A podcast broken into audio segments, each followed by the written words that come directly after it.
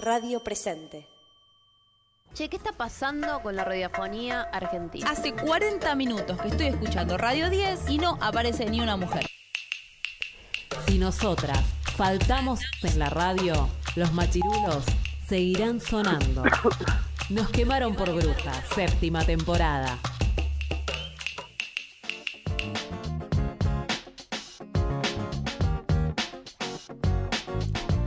Y faltan 12 minutos, así exacta y de precisa estoy hoy con el horario. 12 minutos 11 en este mismísimo momento porque el tiempo pasa.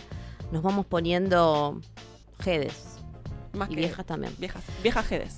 Eh, el tiempo pasa también para Joana Ramallo, para su familia. 15 meses sin saber nada de Joana.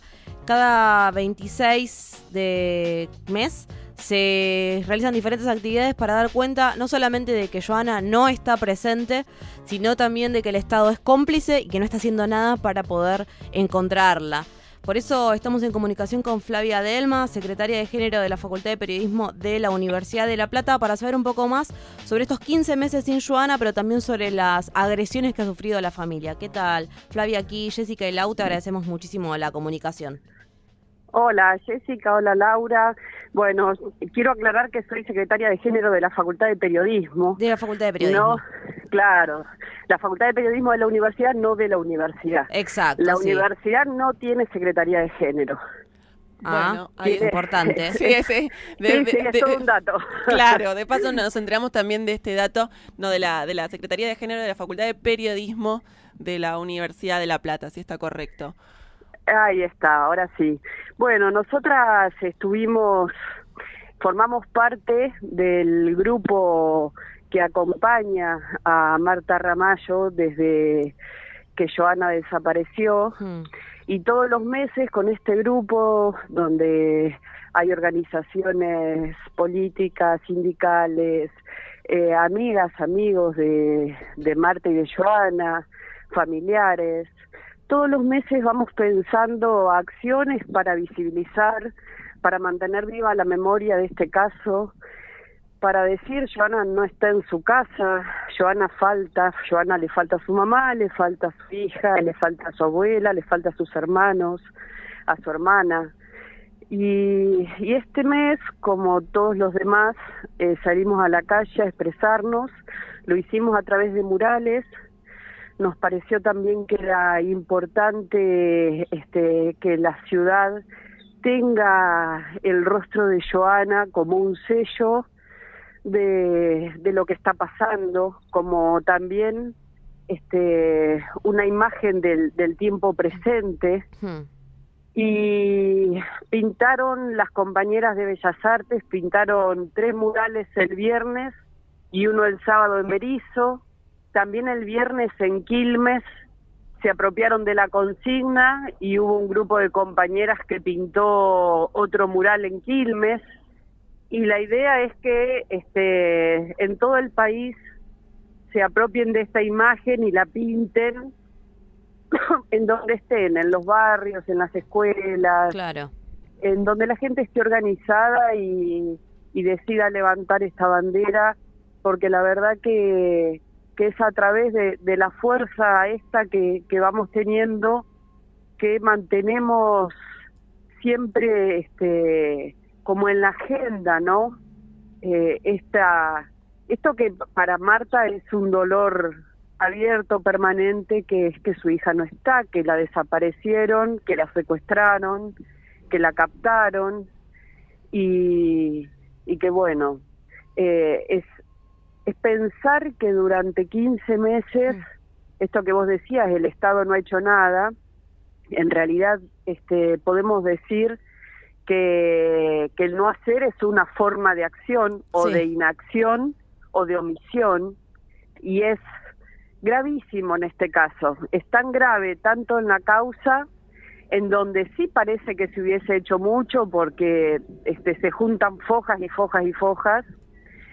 Eh, sin embargo, el, el gobierno, digamos, la, la parte ejecutiva del gobierno eh, jamás la recibió, jamás ayudó a la familia. Es una familia con, con sus derechos muy vulnerados. Es una familia que hoy vive otra, otra tragedia más, que es la desaparición del primo Sí, de, de Joana.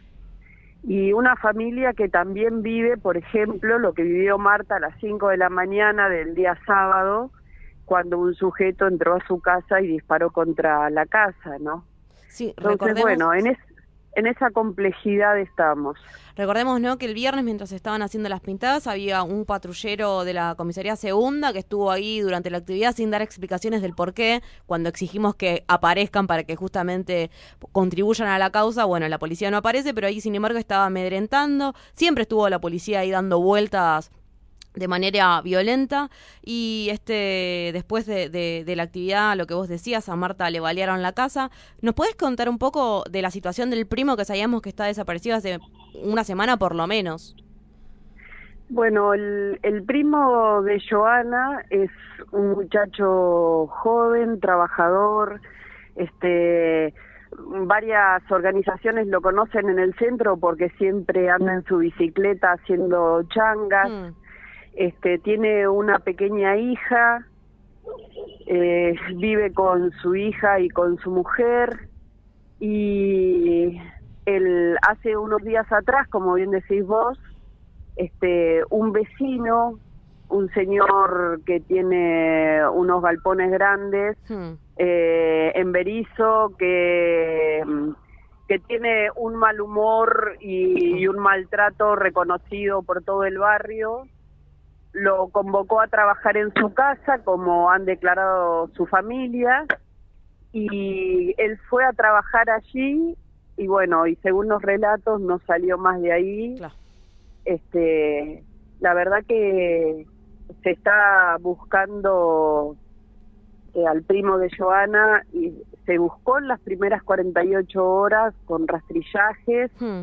eh, con buzos, porque en esa zona hay canteras, pero hasta el momento no hubo rastro.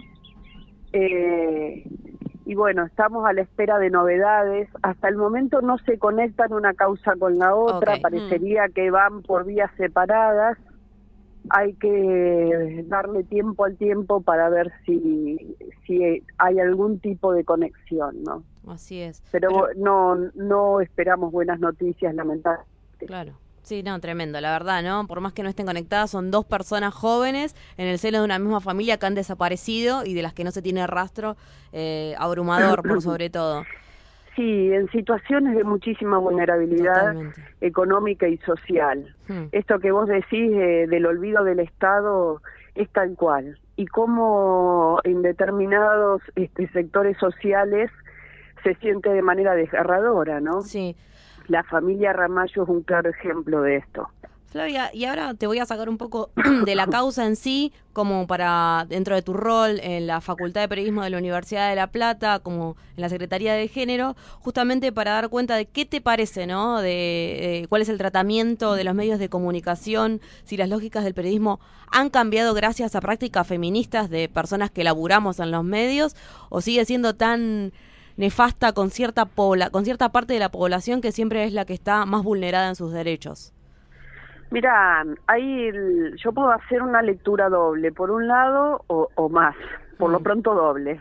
Por un lado, este, yo considero que la militancia del feminismo en los medios eh, se ha visto reflejada en, por un lado, que es- se dejó de hablar, por ejemplo, de crimen pasional, se empezó a hablar de femicidio, este, se habló de feminismo, este, el- digamos, hay temas que si no hubiese habido una militancia hubiesen que- quedado anclados o nunca se hubiesen tratado en los medios. Mm.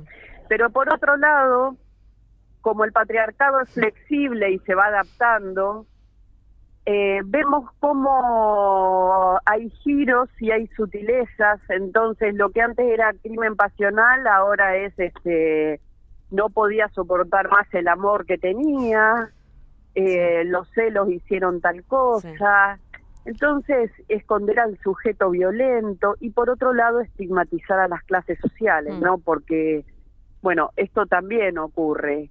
Eh, si en esa clase social son violadores, en esa clase social matan a las pibas, en esa clase social las prostituyen. El, digamos que el, el clasismo, el sexismo y el racismo eh, en esta época neoliberal vuelven a aflorar con mucha contundencia y vuelven a ser parte de los titulares, lamentablemente, ¿no? Así es. eh, Tendremos que seguir batallando. Esto es una batalla permanente. Esto es una batalla permanente. No está dicha la última palabra y creo que nos van a llevar muchísimos años más de lucha. Sí, sí, no van a poder con nosotras. Vamos a seguir resistiendo, sobre todo en esta avanzada que, como veíamos en todo el programa, ¿no? Tiene que ver con lo que pasó en Brasil y que nos sigue sacudiendo, pero que lo que pasó en el país vecino no, no es muy distante a lo que está pasando acá, ¿no? La derecha avanza, la derecha tiene el voz en los medios de comunicación y, y bueno, esto, ¿no? Tener en cuenta el sexismo, el clasismo y el racismo en los medios para poder ir erradicando estas, estas realidades. Totalmente. Esas formas de discriminación que son extremadamente violentas Hmm. Y que hacen a la subjetividad y que hacen e impactan en la vida de las personas. Nosotras no, no podemos ser inocentes en esto, en cómo nos nombran, en cómo nos dicen, en cómo nos hablan, porque son otros los que nos están hablando, nombrando y diciéndonos, es como se nos construye también. Y tiene que haber una lucha contrahegemónica permanente y en lo que vos decís, eh, con mirada regional. Sí. Nosotras no podemos ignorar lo que está pasando en la región porque, bueno, somos parte de esta región y la historia nos demuestra que, aunque con diferencias, eh, los ritmos de lo que va imponiendo el imperio en la región se van sintiendo de diferente manera en todos los países, ¿no? Va impactando en todos los países. Así es, Flavia. Te agradecemos muchísimo y seguiremos en contacto. No, muchísimas gracias a ustedes por esta comunicación. Un abrazo. Un abrazo grande, chao. Pasaba Flavia Delmas, de la Secretaría de Género de la Facultad de Periodismo de La Plata, de la Universidad de La Plata, y nosotras seguimos exigiendo que devuelvan a Joana.